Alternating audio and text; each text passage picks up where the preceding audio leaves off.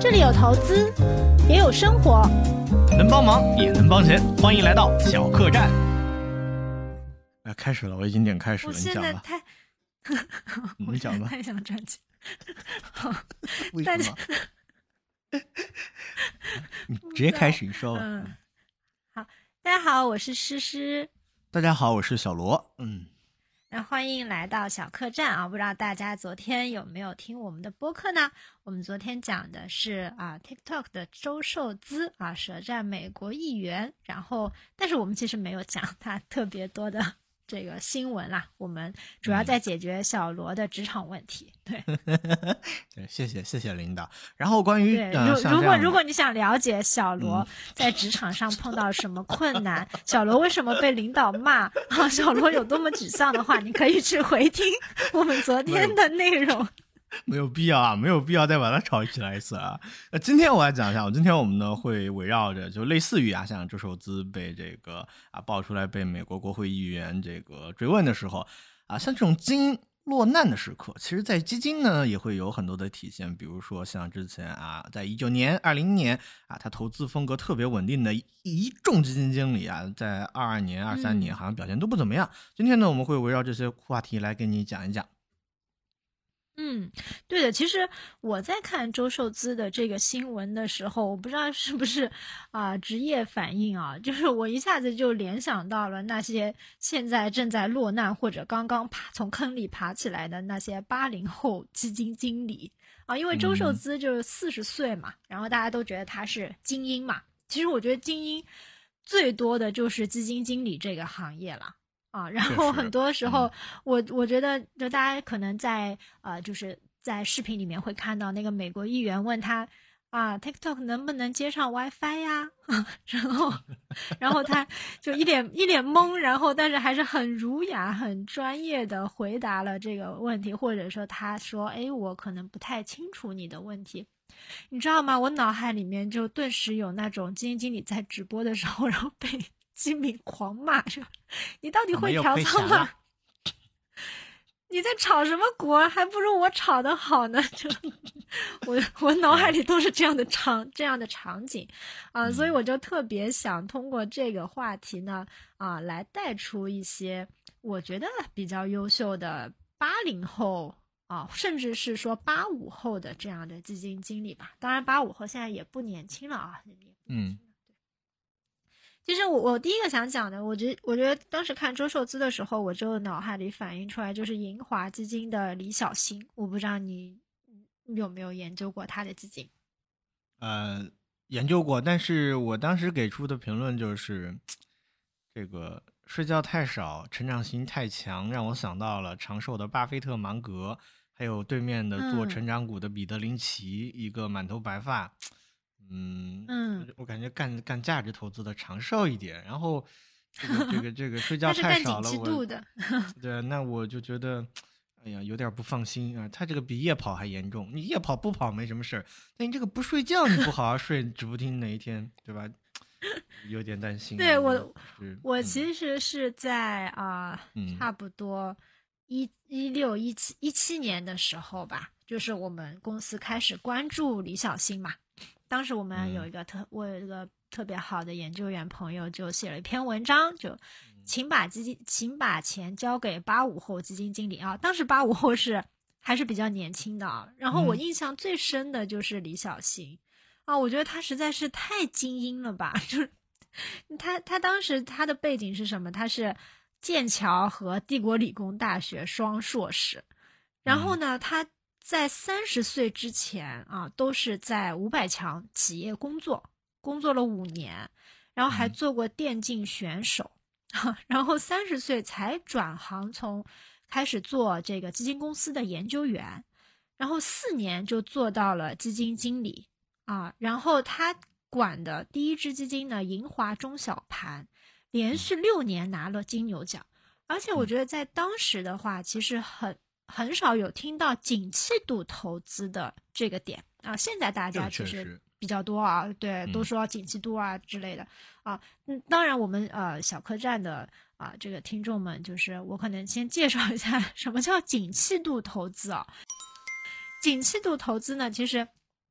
它是一个就适合体力特别好，然后年轻的基金经理干的这样一种方法，就是可能年纪比较大的基金经理不太会用这种方法。就比如说某一个行业，他会定很多呃这个指标，就是当这当这些指标有有反弹的时候，他来评判说这个行业是不是啊景气度向上。其实他就是看很很多很多的指标来判断一个行业啊，就是初期的时候，它有景气的这个，就是景气的这个趋势点出来了，它就马上进去啊，所以它是一个比比快的这样的啊一一种策略啊，我不知道。啊，我描述的大家能不能理解啊？小罗可以再给大家讲讲这个景气度投资。如果用你的话来讲的话，其实我觉得就是万变不离其宗啊。用我的话来讲，其实就两个点，一个拆分的是供给，一个是需求。就是有很多需求它是恒定的，就比如说啊，大家都希望自己的耳朵不太寂寞啊，希望去听点东西，那么你就可以把它想象成喜马拉雅和小宇宙，对吧？那听播客这成为一种新潮之后，它的需求逐渐上升了之后，它逐渐啊。超过了这个老的软件的下载量，甚至是听众，那你就可以把它视为一种景气度啊，它甚至是一种新兴的景气度。类似的还可以类比的用在很多地方，就比如说一些传统行业，就比如说这个服装服饰啊，出了某一款新鞋啊，新鞋的供给比较少，但是它在市场上特别紧俏啊，然后大家这个去炒，它价格炒得很高，其实它景气度也很高啊。你可以，你也可以这么理解，反正就是两点，你就记住供给还有需求。需求如果说猛地往上升。供给紧平衡或者说比较紧，它就是紧急度很高的，你就这么理解，OK，没有问题。甚至包括咱们这个楼下这个写字楼下啊，两个这个早餐店，有一个早餐店阿姨，因为她的儿子结婚了，回去操办婚礼去了，然后这个早餐店呢，就另外一个早餐店呢，就就就客流如云。那你也可以理解为，咦，早餐的这个紧急度好像上升了哦？为什么？因为需求没有变，但是供给变少了。那也可以这样理解，没有问题的啊。对，所以它就是呃，从很多微小的指标。来跟踪这些行业啊的景气度啊，所以其实这个这种是非常累的，因为他每跟踪一个行业呢，他其实就是要学透这个行业，然后呢要列出很多这样的指标，还要一直去调研啊。所以当时他就说李小琴就一直在调研的路上嘛，而且他现他的这个作息实在是太令人惊讶，就当时呢都说他每天五点钟起床，然后说说五五点钟的时候会起来打一会儿游戏，然后当时王者荣耀好像是。我听了这个我有点震惊。啊，还有这种事情？你你你展开讲一下，你知道什么内幕？这个也没有了。然后说七点半就会到公司，然后给公司开晨会啊，然后啊，他每天呢就是啊运动，嗯，半小时到一小时啊，然后呢啊每个月基本上两到三周呢都在外面调研，因为景气度很多指标它是要通过跑线下跑到实体。他才能够看得出来的。哎，这个是因为有很多指标，它都是公开的。就比如说，呃，像诗诗姐姐刚刚说的，会看很多指标。我就给大家举一个大家非常熟悉的传统的煤炭行业啊。那煤炭行业呢，它是一个呃非常可以说是非常旧的这种旧产能啊，这种能源，它就可以应用到有几个大方面的，比如说电力。啊，钢铁、水泥、化工。那如果说他要去看这个行业的景气度是否向上的，举个例子啊，就水泥或者是这个钢铁，那钢铁的这个高高炉开工是吧？还有这个工业用电，那这些都是很明显的指标，大家可以看得到。那如果这些指标反映出来呢，市场就会迅速的消化。那像诗诗姐的说，她要去跑一线，怎么办呢？她去厂里面看一看，甚至是蹲在厂门口去看一下这个拉货的大卡车有没有变多，大概是一个这样的情况，是吧？反正就是很累，很多指标要看。对，就是很累啊，这是一个年轻人的行当啊。然后反正说他每天就睡得很少了啊。我觉得当时啊，也不是当时，现在也是，就是呃，基金经理的话好像都睡得很少，你觉得吗？好像券商那些研究员基本上也是睡得很少。我记得我在招一个啊产品经理的时候，啊，就招一个刚毕业的。啊，小女孩啊，然后她就是背景都非常好，呃，应该是 U U C L 毕业的。然后啊，她当时其实在券商实习了，我就问她 为什么在券商不做了呢？啊，她说券商实在是太太卷了。她说啊，实习生是每天十二点睡觉，然后管实习生的小组长因为十二点要收他们的活儿，所以是啊两点钟睡觉。然然后两点钟再往上呢，可能是这个小组长的头，三点钟睡觉，然后再到首席手上呢，首席呢四点钟睡觉，啊然后首席呢可能六点钟就得出发了，啊，所以小姑娘就有点受不了啊，所以我觉得这些我听了都受不了，我觉得还是干价值投资吧。这这这这这，长寿一点，对，但是他们说嗯聪明的人就是。呃，脑子很活跃，然后需要睡的就很少。听说爱因斯坦 睡觉很少其。实其实不是这样。其实我觉得是想东西想得多，大脑比较活跃，他会睡不着，他可能会这样。然后还有一个就是，哦不是每个人都可以接受睡得很少，有的人天生他就是这样，但是有的人不行啊，我这个不行。嗯嗯。但是我觉得就是李小说新身上有一点让我 还是很喜欢的，就是他的产品的命名好像是他孩子的名字。这一点，对对对，这点我很喜欢。是吗？就不不，你想啊孩子的名字命名的嗯产品，他怎么可能会把它做的很烂？他一定是用尽全力去做的呀。就像你投资了一个啊娃娃，对吧你生了一个宝宝，一千万卖不卖？嗯，两千万卖不嗯卖？你肯定不卖呀！你是个正常人，你肯定都不会卖，对吧？所以我这一点，我觉得他是给我特别好的一个启发。嗯，而且当时他发行的两个产品，一个是女儿的名字，一个是儿子的名字，然后我就买了那个女儿的名字的基金，果然比啊儿子的那个名字的基金长得好。你说心仪是吧？对的，对的，我很喜欢心仪这个产品，我在心仪这个产品啊上赚了一倍多。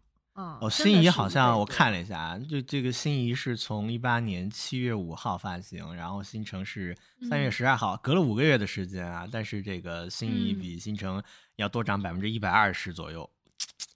对对，是的。而且李小新，我为什么还比较喜欢他？就首先就嗯，就很很精英嘛，然后精英又嗯努力，你就啊、就是很很羡慕嘛。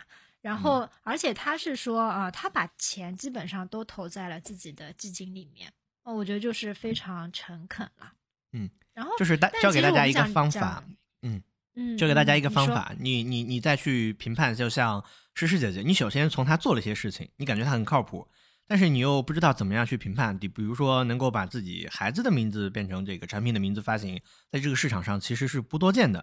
那么你有一个什么方法去看他是否对自己的产品足够上心呢？就是你去看他的半年报还有年报啊，这个这个信息会更加详实一些。去看一下基金管理人啊，基金公司的这个高管还有员工，他们自己持有自己基金的数量是多少。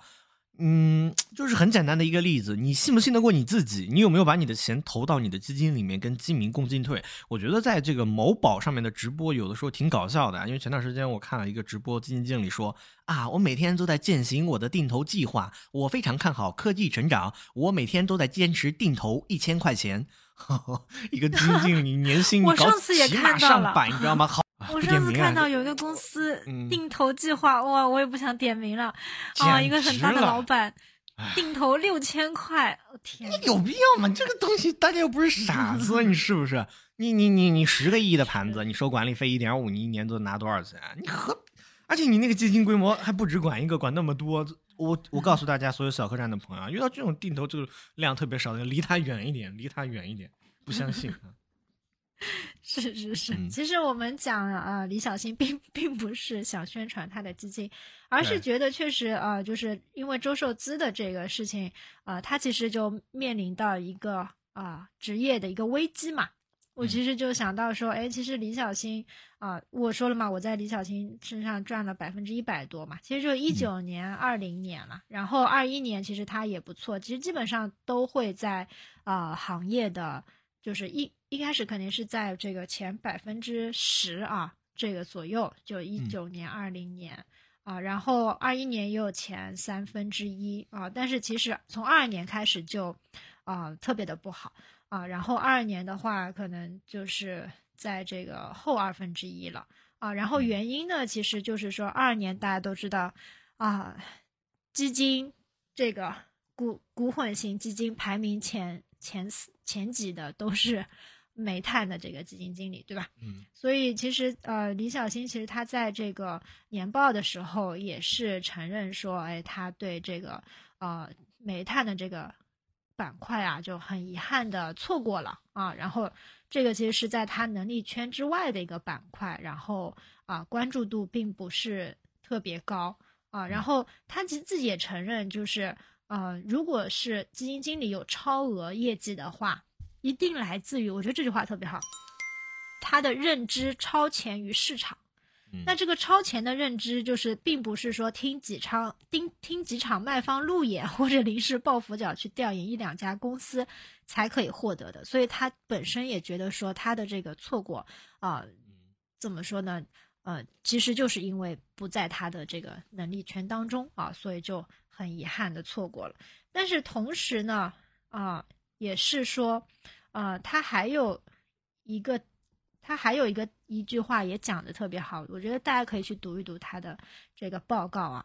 他说，权益市场有一个特点呢，就是往往呢，今年的经验 就是明年的教训，对今年的教训呢就是明年的经验。嗯我以前有听过一个险资在选择啊、基金经理的时候，他说把去年的倒数二十拉出来，拉出来，嗯然后看对，然后看看哪一些是比较优秀的基金经理，就是你调研过是比较优秀的基金经理，然后买入就好了。嗯其实我觉得这个嗯是一个很好的筛选基金的方式。是的，就是听完诗诗姐姐讲的这些内容之后呢，我相信大家心里肯定也会有好几个疑问。我先代表大家向诗诗姐姐提一个疑问：第一，你说的李小新多少钱？我我什么理我没收李小新钱，我真的没收。好，第二个问题、啊，做这个小客栈逗你玩，逗你玩，知道吗？就对对对对，第二个问题就是啊，刚刚把你问懵了，不好意思啊，因为提前没有跟他沟通过，我们打的就是一个真实啊。第二个就是，呃，大家其实嗯基民啊，他没有一个很好的怎么说呢？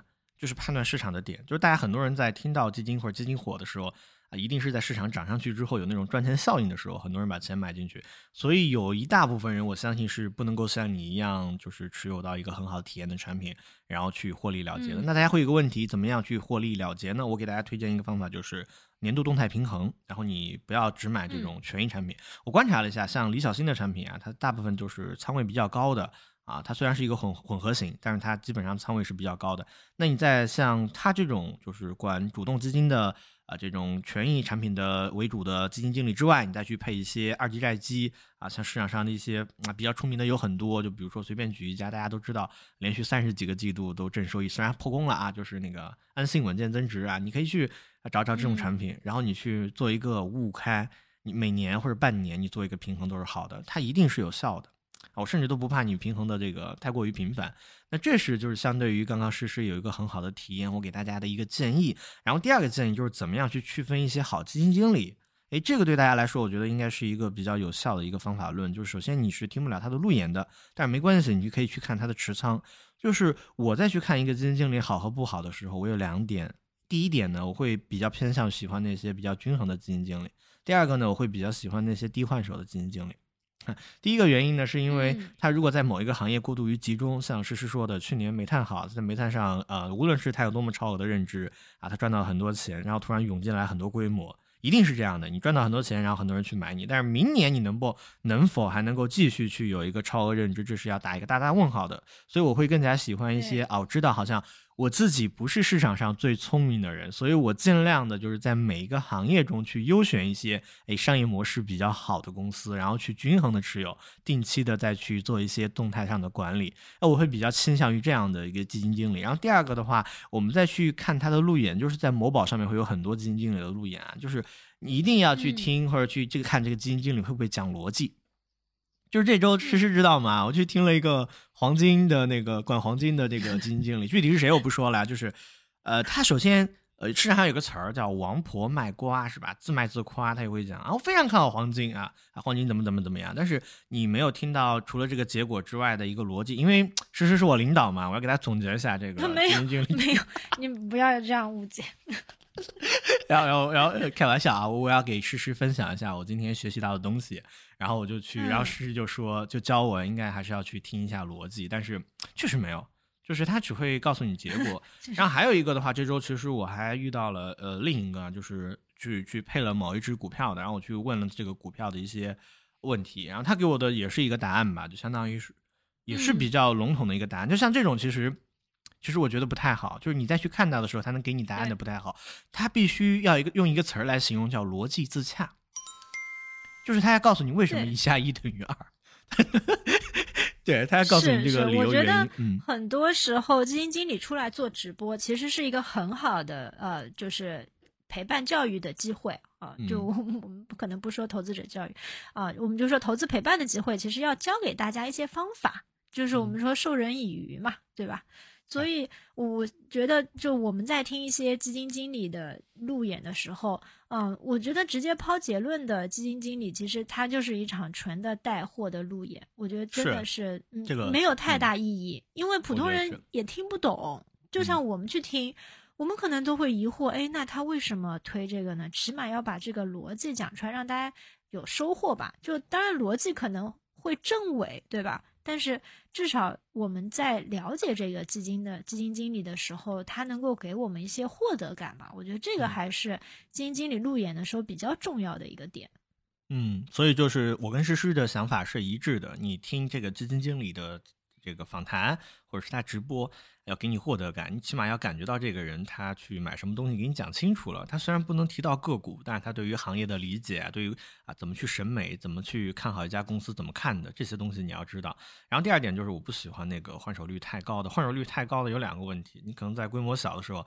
啊，他可能他确实做的很勤奋，他能够时常的就是跑在市场的前面，但我不认为他是一个可以持续的，就是你明白我意思吗？就是这两周，啊，他在班上这个成绩考得很好，但是突然这个啊升级了是吧？升到三年级了，发现大家打乱建制了，那他可能考的就不太好了，所以这个我也是不太喜欢的。然后除此之外呢，听完诗诗刚刚讲的，就是要基金经理出来之后要给大家一些获得感，我还突然就是想到了第三点啊，就是呃再去。大家在就是在有限的这个嗯呃工具情况下，你们可以去天天基金网上。我教给大家一个方法，就是天天基金网呢有一个投百分比排名走势，就是在电脑上打开啊，天天基金网，嗯，然后呢，你把这个百分比排名走势针对你看好的这个基金经理，当然我说的是这个针对这个基金是对于什么样的基金有效呢？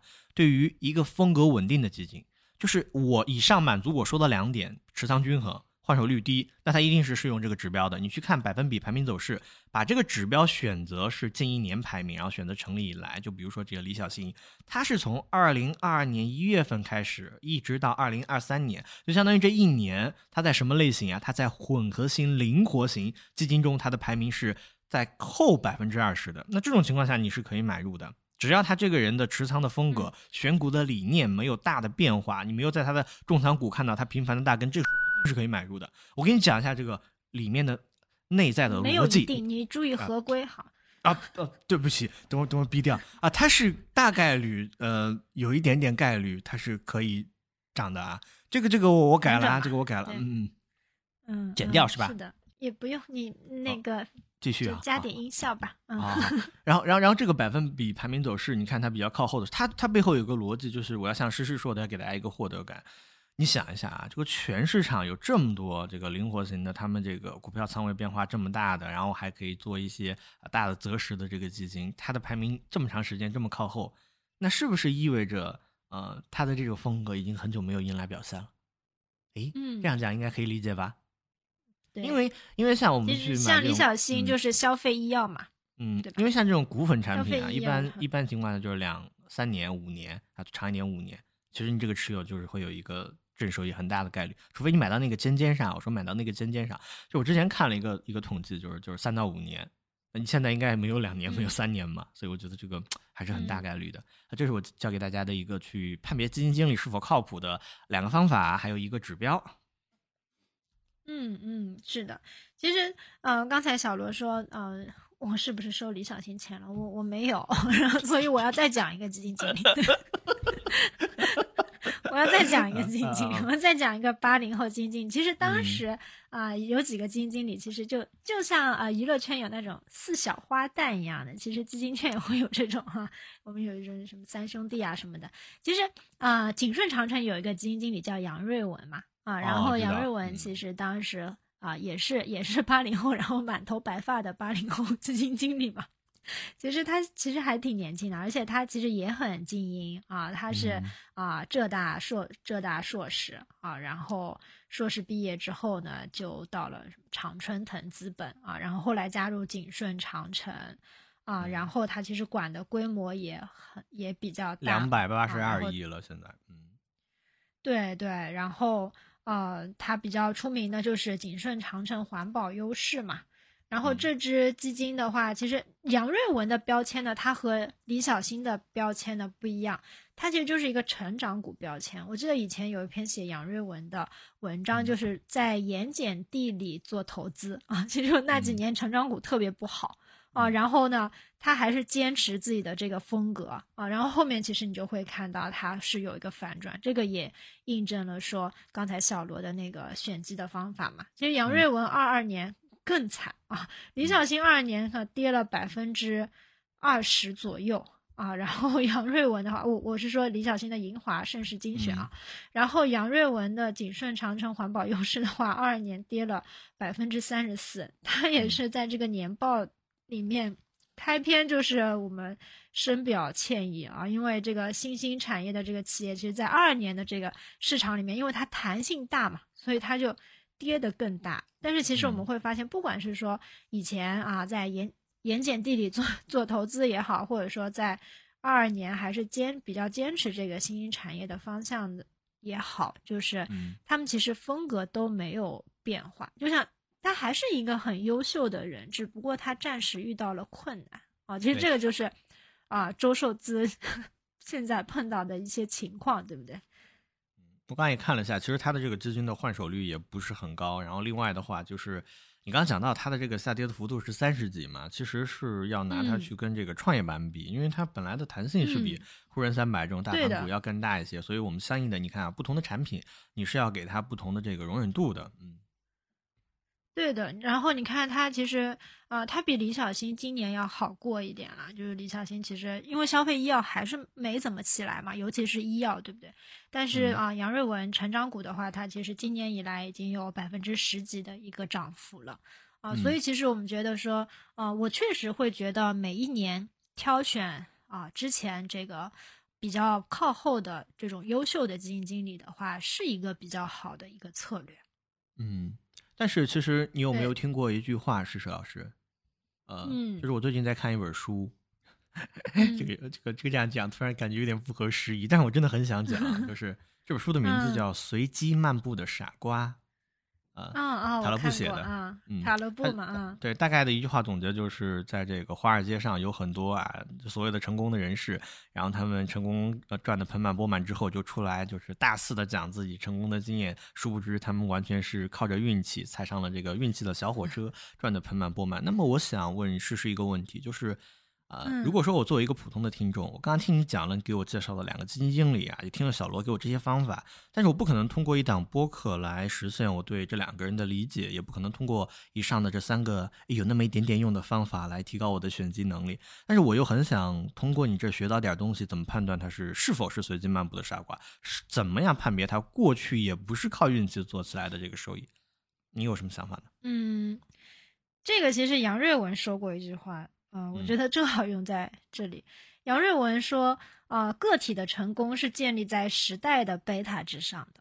嗯其实我我觉得就是大家说随机漫步的傻瓜也好，或者说其实大家说彼得林奇，对吧？其实彼得林奇如果他没有提早退休的话，他后面其实会被骂得很惨的，对，对不对？他其实对吧？消费，啊，嗯对，漂亮五零的行情是会嗯结束的。就嗯就杨瑞文也说过，就是投资框架要符合中国国情嘛。所以我本身觉得赚时代的钱并没有问题啊。然后你其实就是嗯时代之下，你是傻瓜也好，或者不是傻瓜也好啊，你就是在这个时代之下，然后其实你做的比别人好，我觉得相对来说，他就是一个优秀的基金经理。那你说，巴菲特不是时代的红利马，他乘上的是美国的这一辆火车，对吧？如果没有美国啊、这个强大的话啊、没有美国增长的这个故事的话，我觉得也没有巴菲特啊这么多年啊，他每年还还在开这个股东大会啊，然后朝圣的这种心态吧，我觉得也没有。所以我本身我不是特别喜欢塔勒布啊这个人，我觉得他有点傲慢。嗯，是的，看他的书我就他确觉得他实是有，对，他确实是一种对，然后对，然后嗯讲说，呃我当然不可能通过呃这个一次两次的播客我就 能够理解投资，对不对？即使说我们可能啊、在业内一段时间，我们也没有那么理解投资，但是我觉得就是，嗯、我们希望每一期的播客呢，能够让大家知道一些啊、相对我们业内觉得比较正确的投资方法吧，然后一点一点来积累嘛。比如说像大家今天听到这个播客的话，如果是我的话，我希望大家能够记住两点。啊。第一点就是说，当一个优秀 基金经理他暂时遇到困难的时候啊，希望大家不要去贴吧骂他，就是嗯嗯。对，嗯，就是其实他如果在啊、这就是，但是你要去看一下，说他是因为什么而亏损的啊？因为我们会发嗯现 有一些基金经理就是，啊、我不点名，就错完美错过了所有的啊、所有上涨。大家知道是、嗯是哪位？嗯但是，嗯、比如说我，我觉得像李小青啊、杨瑞文啊，他不是这样的，他其实还是坚嗯守在自己的风口，呃，就是自己的这个能力圈之内，所以才嗯会下跌的。所以我觉得，这就我们长话短说，就第一点，我希望大家不用去特别质疑历史，就是有他有好多年证明说，哎，他是一个优秀的基金经理啊，然后他突然有有一两年，他可能就就沉下去了啊，那我相信啊，他会再起来啊。然后第二点呢，我觉得就希望大家去关注一些上一年排名靠后的这样的嗯历年以来优秀的基金经理。哦，我觉得这个就是很简单的投资策略啦。这种也很多。你看，像一九年、二二零年，然后被被奉为圭臬的那种，挺多的呀。龚坤，还有这个新泉的嗯一干，包括像富国的这个这个这个叫什么朱少醒朱总啊，这个很多很多，嗯特别多。然后像对应刚刚嗯诗诗姐姐讲的那一句话，我刚好有一个特别喜欢的基金经理啊，招商基金的李银，他说了一句话，他说：“嗯没有十全十美的方法，任何投资方法嗯的有效都是建立在一定时期内的无效之上。当它无效的时候，肯定会压力比较大，这个时候就应该不以己悲；而当遇到自己擅长方法的这个红利期的时候，也应该不以物喜。我觉得这个讲的还是挺好的，嗯。然后另外就是你讲的，就是嗯乘上这个时代的维塔，巴菲特当时确实说过这句话，他说他是中了这个子宫彩票啊，确实像招商基金的嗯李银也讲了这句话。当然我也没有收李哥的钱啊，我甚至跟他都不认识。然后他也说过，就是、啊、我跟那两位也不认识。他也说过，就是就是这个呃，乘上这个时代的东风，然后企业家是一帮特别啊、有韧性、特别积极向上的，然后他们在一直啊、努力的工作，给这个企业创造，让这个企业做得越来越大，给这个社会创造更多的价值。所以你看，这些基金经理他们在选择一个公司的时候，其实还讲的，我觉得还是挺有道理的。回到我刚刚那个问题啊，就是怎么样判断这个人嗯是否是随机漫步的傻瓜？我觉得其实就是很简单一个指标，就咱们作为基民也不要去想太多，你就去看他过去的长期业绩。就像中欧基金讲的，中欧基金在地铁上打广告，中欧基金长期业绩好，用长期业绩说话。对呀、这个就很棒啊！你看，嗯，这个就嗯对比到，就是我跟诗诗前一段时间我们去看了江江南春的这个人心红利啊啊，还有这个特劳特的这个、这个定位啊，我就觉得这一句讲的特别嗯的好，非常的好啊！我们也推荐大家去看一下这本书，无论是去营销你自己的 公司，还是营销你本人，你要有一个定位啊。然后再说回来，就是中欧基金在这样去打这样的一个招牌的时候，你看他也去讲了这样的一个故事，所以。嗯，我们就从长期的业绩来看，一个基金经理如何。他在过去一直被评为，比如说什么三年、五年期的三星、五星、四星，然后这两年因为市场整体的下杀，它这个风格的变化，我觉得是可以是可以稍稍的给一点呃容忍度的。那么怎么样给容忍度呢？嗯其实还是在于两点，第一个叫仓位，仓位及心态。如果你有源源不断的这个现金流，然后去投资买入基金，那我相信你心态很好的，因为你可以不断的这个补仓。第二点就是你可以去通过一个正确的再平衡的方法。什么叫再平衡？就比如说啊，我在年初的时候，二零二三年的三月份一号也算啊，我买了五十块钱这个李小新的股混产品，然后买了五十块钱安信基金的，我刚刚讲那个二级债固收加的产品。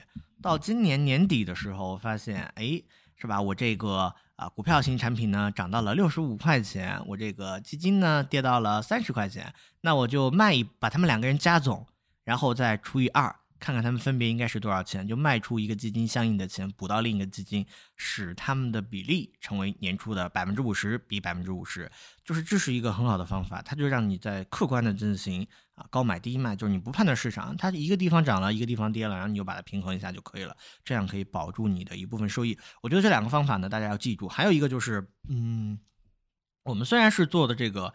理财小客栈，我们的目的是让大家轻轻松松的学一些干货的理财知识。但是我还是想告诉大家一点，就是，呃，无论你是做什么工作的，其实主业才是你赚钱最多的一条路。你去投资，你最好的方法还是把这个钱交给花更多时间、花更多精力、有更多资源的人，你让他们去帮你投。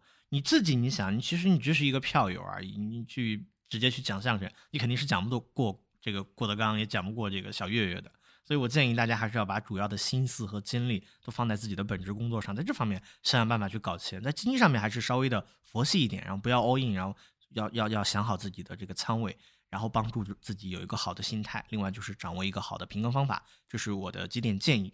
嗯，对的，我觉得其实啊，咱们今天从周寿资，然后联想到了一些啊，这个同样受受难的精英基金经理，然后再延伸到小罗提供给大家一些方法。其实我想今天大家应应该会有一些收，有有一些获得感吧。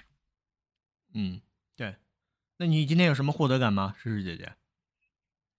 我刚才已经总结过了，你要不今天来个总结吧？你刚刚总结了吗？我刚总结啦，我刚总结了两点啊。第一点是，不要去骂基金经理，情绪稳定，对不对？情绪稳定啊，我们又回到了这个啊上一期 昨天的这一期播客，小罗讲，因为自己情绪不稳定，所以呢被领导骂了啊。我觉得我们投资也是一样。情绪要稳定啊！第二点呢，就是可以抄底一些落难的优秀基金经理啊。然后，其实刚才小罗讲的是说主业是最重要的，这点我也非常认可啊。千万不要啊，就是我可以，我觉得投资可以作为一个爱好是非常好的，但是仍然希望大家在主业上面能够发力。嗯，然后投资呢，其实如果你不感兴趣，我觉得有些人其实他是。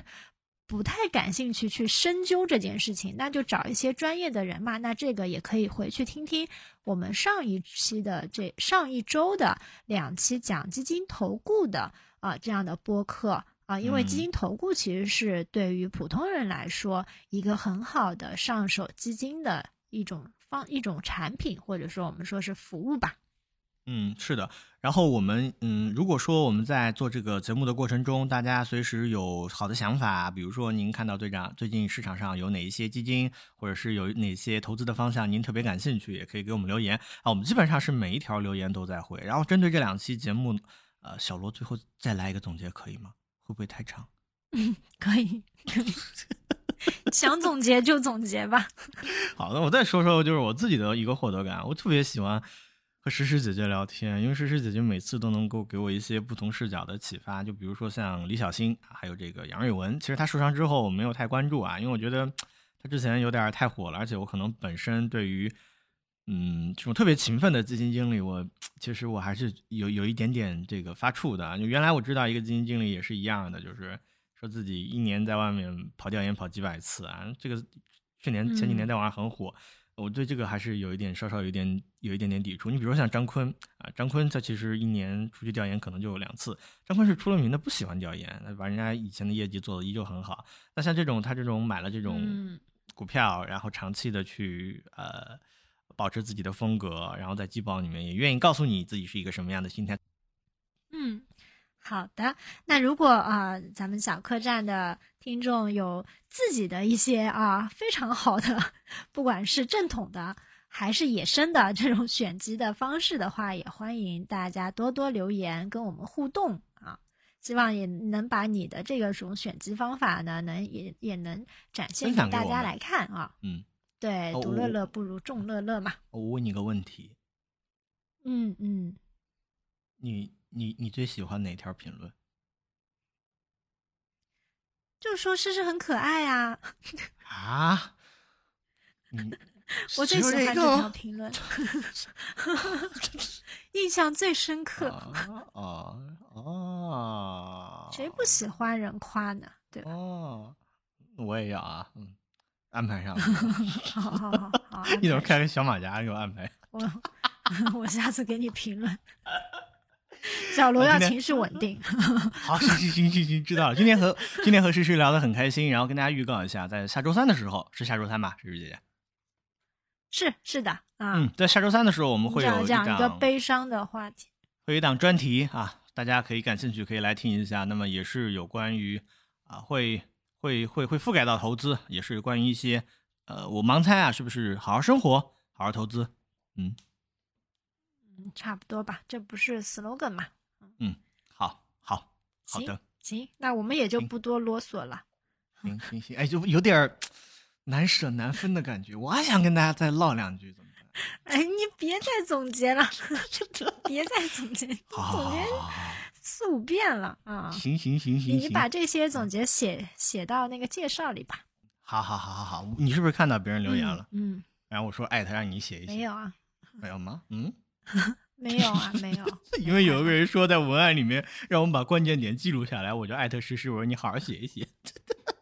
现在这样跟我说，上期我写过了啊，这期。我来写。嗯，